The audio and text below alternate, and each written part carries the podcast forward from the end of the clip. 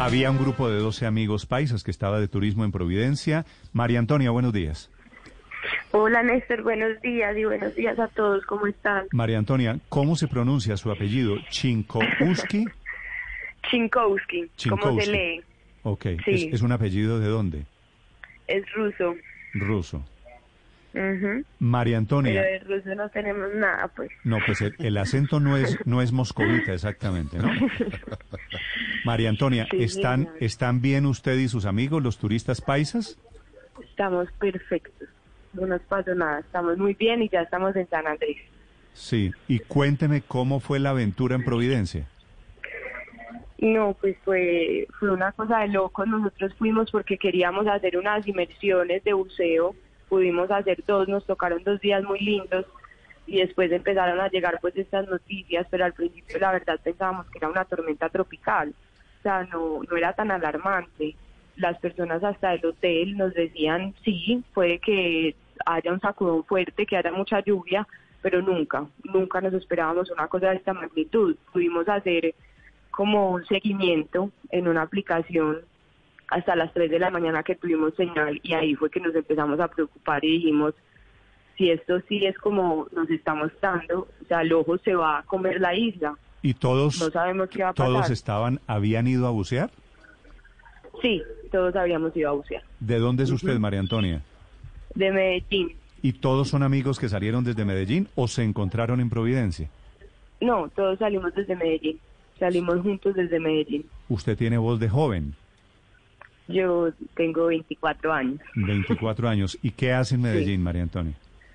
Eh, me acaba de grabar de la universidad y trabajo en la alcaldía de Medellín, en el departamento de planeación. ¿Cómo fue la salida de Providencia para San Andrés? ¿Quién los evacuó? llegó un helicóptero de la Fuerza Aérea, es que el helicóptero, un avión, perdón, de la Fuerza Aérea, en donde llegó el presidente y como su equipo con unas primeras cajas de ayuda y ahí todos ayudamos como a bajar las cosas y nos montaron en ese en ese avión. Ahí aparecieron pues como otros turistas que estaban también en la isla. Sí, que fueron 27 en total. María Antonia, cuando llega el huracán, cuando llega el ojo de la tormenta, ¿ustedes estaban en dónde? Por fortuna, el hotel en donde nos encontrábamos tenía un bar que la verdad parecía un búnker porque estaba debajo de, una construcción en concreto. Entonces estaba muy bien protegido con concreto y piedra. Y la dueña nos dijo, yo y mi familia nos vamos a, resguardar ahí.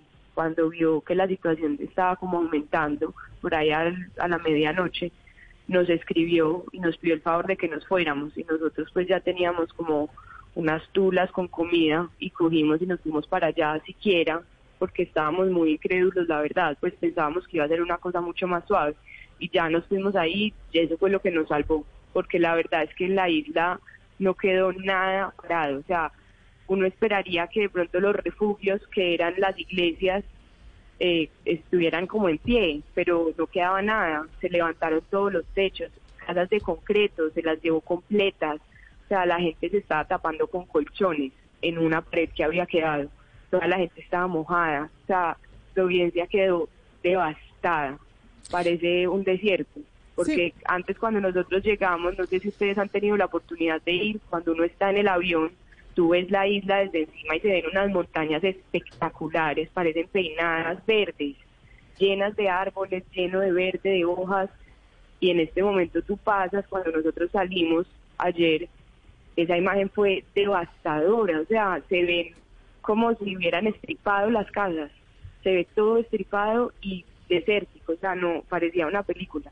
Yo cuando salía del búnker a ver la primera vez eso, les decía a, pues, a mis compañeros como, no sé, pues no, no he visto nunca un paisaje así, o sea, en una película de miedo, en lo imposible, en esas películas de, de cosas de catástrofes naturales, pero nunca, o sea, fue una cosa desastrosa. De verdad que no sé si, si la gente se alcanza a imaginar y a dimensionar lo que fue. Sea, es impresionante. María Antonia, el ojo del huracán pasó en la madrugada del, eh, del lunes, de domingo para lunes. ¿Cómo fue e-, ese tiempo? Es decir, ustedes, eh, el ojo, eh, el huracán era tan fuerte que no les permitía dormir, no pegaron el ojo. ¿Cómo pasaron ustedes los momentos y cuánto duró ¿Cuánto duró el huracán con sus más fuertes vientos? Desde las 10 se empezaron a sentir unos vientos muy fuertes, o sea, en Providencia hay una brisa, pero nunca de la magnitud que se empezaron a sentir a las 10. Por ahí a las 10 y media nos quedamos sin luz y, a, las 11 empieza a llover. Ahí nos pasamos para el búnker y, y de ahí se sienten vientos fuertes, pero no constantes a la una de la mañana empiezan a aumentar esos vientos y por ahí a las cuatro, de cuatro a seis de la mañana, los vientos son constantes. O sea, nosotros no estábamos al lado del mar, nosotros estábamos más retirados y montados como en una pequeña montaña, pero se sentía como si el mar se reventara todo el tiempo. O sea, la lluvia era tan fuerte y los vientos eran tan fuertes de cuatro a seis de la mañana que fueron todo constantes que las ventanas se movían, también era como una tormenta eléctrica, entonces se veían los truenos estallar, lloviendo constantemente, sonaba lo que te digo, como si, o sea, como si el mar te estuviera comiendo, o sea, una vaina impresionante, muy fuerte esa hora. Eh, nosotros la verdad pensábamos, como que nosotros mirábamos en la aplicación y decíamos, la aplicación dice que a las 7 el ojo ya pasó, entonces todos nos imaginamos, ah, listo, a las 7 salimos, cogemos las cosas y nos vamos a bucear. Mm. No, o sea, a las 7 seguían cayendo cosas. Uno de los puntos más grandes de nosotros es que eh, el espacio donde estábamos, como ese pequeño búnker, eh, estaba debajo de un kiosco, un kiosco de dos pisos. Y por ahí entre las 7 y 8 de la mañana se cae el segundo piso del kiosco completo y nos cae al frente. Y María fue un estruendo impresionante. ¿A esa hora los vientos eran sostenidos? Eh, ¿Las ráfagas del huracán eran constantes a diferencia de lo que pasaba en la noche? ¿Y en qué momento ya termina la odisea? Los vientos fueron constantes entre por ahí las 4 de la mañana y 6 de la mañana. A partir de eso ya no hay vientos constantes, o sea, hay un poquito de lluvia, pero vienen vientos muy fuertes como por tandas. Entonces nosotros intentábamos salir, pero de una pasaba un ventarrón y nos daba miedo porque todo lo que había quedado medio puesto empezaba a temblar. Y eso fue lo que pasó por ahí a las 8. Que uno de esos ventarrones tumbó, por ejemplo, el kiosco que estaba encima de nosotros, que no se cayó en toda la noche del huracán.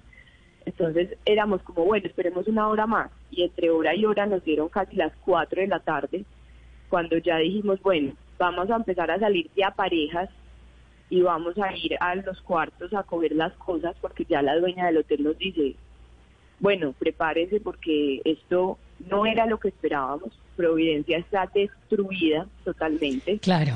Eh, nos toca quedarnos acá y esperar a que nos encuentren. Y eso Toda una película de miedo, María Antonia, como decía usted hace unos segundos. De hecho, pero le quiero preguntar por eso, María Antonia. Yo me imagino que cuando llega un huracán de categoría 5, ya como usted lo veía a las 4 de la tarde, cuando ya era evidente que venía, pues lo último que uno hace es buscar dónde está el tapabocas, sino por el contrario, tal vez sale uno corriendo a buscar refugio sin importar cuántas personas haya aglomeradas y sin importar si tienen o no protección. Adiós medidas de bioseguridad. ¿Le preocupa hoy la mañana después de que pasó la tormenta o que pasó el huracán, ¿le preocupa ese tema de los contagios de COVID?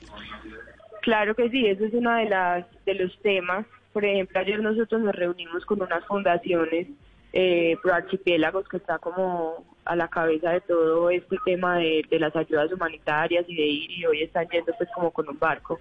Y ellos nos decían, bueno, necesitamos que nos digan los puntos eh, críticos, las zonas en donde más ayuda, qué nos recomiendan, dónde estar, pero también necesitamos ir con medidas de bioseguridad porque cuando la isla la abrieron el lunes pasado y nosotros nos enteramos durante la semana que ya se habían reportado 10 casos de COVID, cuando nosotros llegamos no había ningún caso y a lo largo de la semana nos informaron que habían 10. Entonces esto es un tema delicado y ellos la verdad se están cuidando mucho. Nosotros llegamos a la isla siempre con tapabocas, eh, en la parte del museo todas las medidas de bioseguridad, la gente tiene los tapabocas, entonces creo que mm. sí es un tema que se debe tener en cuenta porque Claro, es una catástrofe, todo el mundo está con muchísimas necesidades, pero imagínate donde eso se nos vuelva un foco, o sea, va a ser peor.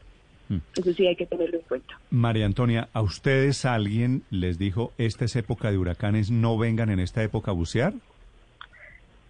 No, a nosotros nos advirtieron que, pues, que sí, que en noviembre eh, de pronto había una tormenta, pero nunca nos imaginamos, la verdad, este es un viaje que estaba planeado desde mayo, o sea, el grupo lo tenía, el grupo inicial era más pequeño, viajaba en mayo, no pudieron por la pandemia y apenas abrieron pues se cuadró todo y, se cuadró para noviembre. Pues sabíamos que había pasado beta, pero nos dijeron que pues que había generado como sobre todo disturbios en las playas que sí están, eh, perdón, Providencia en este momento no tenía playas, ninguna, mm. Pero pero no nos fuimos la verdad tranquilos. Las aventuras de una rusa buceando en Providencia. María Antonia, gracias.